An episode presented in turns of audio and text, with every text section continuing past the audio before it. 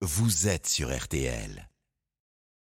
RTL Matin, bien chez soi. Retrouvez dès maintenant en kiosque Bienvenue chez vous by Stéphane Plaza, le magazine qui vous dit tout pour réussir votre projet immobilier. Et donc les conseils du matin de l'animateur préféré des Français, des astuces à l'intérieur comme à l'extérieur. Bonjour Stéphane. Bonjour à tous. À l'intérieur, comment installer une cave à vin à la maison?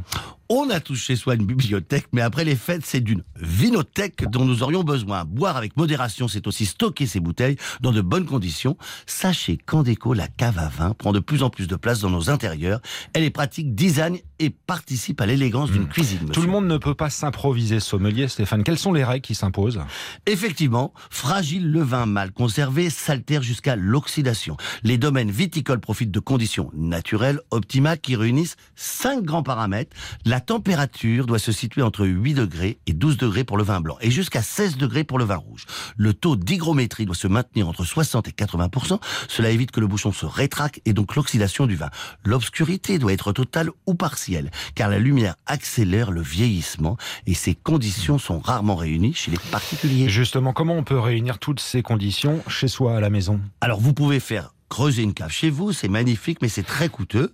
Si vous en avez déjà une, il faut veiller à bien l'aménager. Cela commence par l'obtention d'une température assez fraîche et surtout stable. Vous devez donc investir dans une climatisation et dans une bonne isolation avec des matériaux imputrescibles. Une lumière discrète peut être installée pour vous aider à vous y retrouver. Et si on souhaite obtenir ces conditions, mais alors là, dans une pièce de notre maison La cave électrique est la solution la plus accessible et la plus simple à mettre en place pour les particuliers.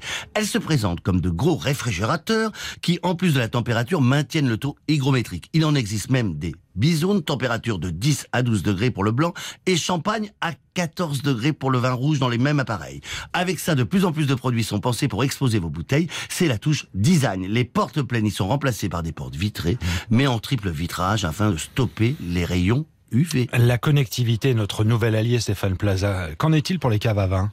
Depuis peu, les caves à vin deviennent connectées. Cela permet de contrôler à distance la température des zones ou d'avoir une visibilité à distance sur sa vinothèque. Il existe même des applications où vous pouvez tout connaître de vos vins, les meilleures associations avec vos plats ou encore être averti de la période d'apogée de vos bouteilles. Sachez Stéphane que les prix des caves à vin électriques ont chuté ces dernières années avec des produits allant de 300 à 4000 euros. Vous en avez de toutes les dimensions. C'est toujours moins coûteux que d'aménager une cave chez soi et surtout on peut en profiter même en appartement. Voilà, les précieux conseils de Stéphane Plaza une nouvelle fois, avec modération, comme d'habitude. Toujours. Même si vous ne savez pas ce que c'est que la modération. Stéphane Plaza sur RTL, c'est le samedi matin, profitez bien.